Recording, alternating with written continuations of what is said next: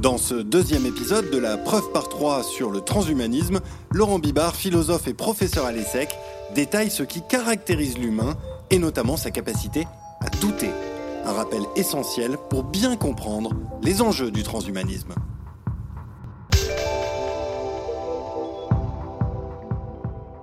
Derrière les enjeux du transhumanisme, il y a celui du rapport que nous entretenons, nous humains, aux technologies en général.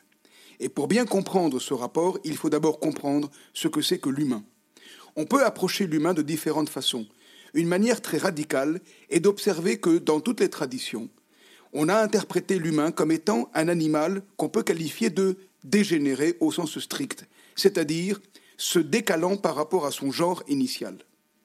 Le décalage de l'humain par rapport à son genre initial peut s'exprimer concrètement par le fait que la mémoire qui nous constitue évidemment existe, sinon nous, ne prendrions pas même naissance, mais c'est une mémoire infiniment pauvre, infiniment petite par rapport à celle qui conditionne l'existence des animaux et rend possible leur existence très tôt après la naissance de manière autonome. Nous avons besoin d'une éducation longue, d'une période, pourrait-on dire, d'incubation. Cette période d'incubation concerne deux choses. D'abord, le corps humain est fondamentalement vulnérable, livré à lui-même, comme j'évoquais dans une autre circonstance précédemment, eh bien sans technologie, sans instruments, sans outils, sans armes, malheureusement, le corps humain est totalement fragile. Mais deuxièmement, et encore plus fondamentalement, sans éducation, le corps humain et l'âme humaine ne disposent pas de l'instinct suffisant, de l'orientation spontanée biologique suffisante pour vivre. Il faut donc apprendre à vivre. En quoi consiste l'apprentissage pour vivre et à vivre? Ça consiste en quelque sorte à remplir une bouteille vide. Remplir la bouteille vide que nous constituons consiste à intégrer les normes qui nous sont données dans l'enfance et à intégrer toutes sortes d'apprentissages, jusqu'aux compétences professionnelles.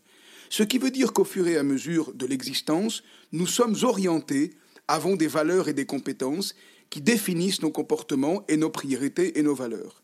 Le risque de cet apprentissage, c'est de s'enfermer dans ce que nous savons faire sans prendre de recul. Mais l'humain reste l'humain. Ça veut dire que quel que soit le degré de satisfaction à partir des bases que nous avons reçues et d'orientation spontanée dans la vie de tous les jours, nous sommes toujours capables de mettre en question ce que nous avons appris. On dit souvent qu'on ne se refait pas, ceci est faux. On se refait, encore faut-il pour cela se défaire. Or, de la même façon que l'humain est une bouteille vide à l'origine de son existence, il est toujours capable de vider la bouteille, si je puis dire, de nouveau, c'est-à-dire de perdre ses habitudes ou ses évidences, au travers et grâce au doute et à la mise en question du réel. Autrement dit, l'humanité est constituée de deux caractéristiques fondamentalement contradictoires. La première, c'est d'être un vide originel, qui implique qu'on se remplit de l'éducation qu'on reçoit et cette éducation dure parfois toute la vie au travers des compétences professionnelles, par exemple. Et d'autre part, ce vide qui nous constitue reste toujours la possibilité fondamentale de douter et de mettre en question les évidences que nous avons reçues ou les évidences qui constituent notre monde. Or, nous savons toutes et tous que le doute, la prise de recul, la capacité d'interroger le réel est une qualité fondamentale dont nous avons tous besoin pour demeurer intelligents et intelligents collectivement.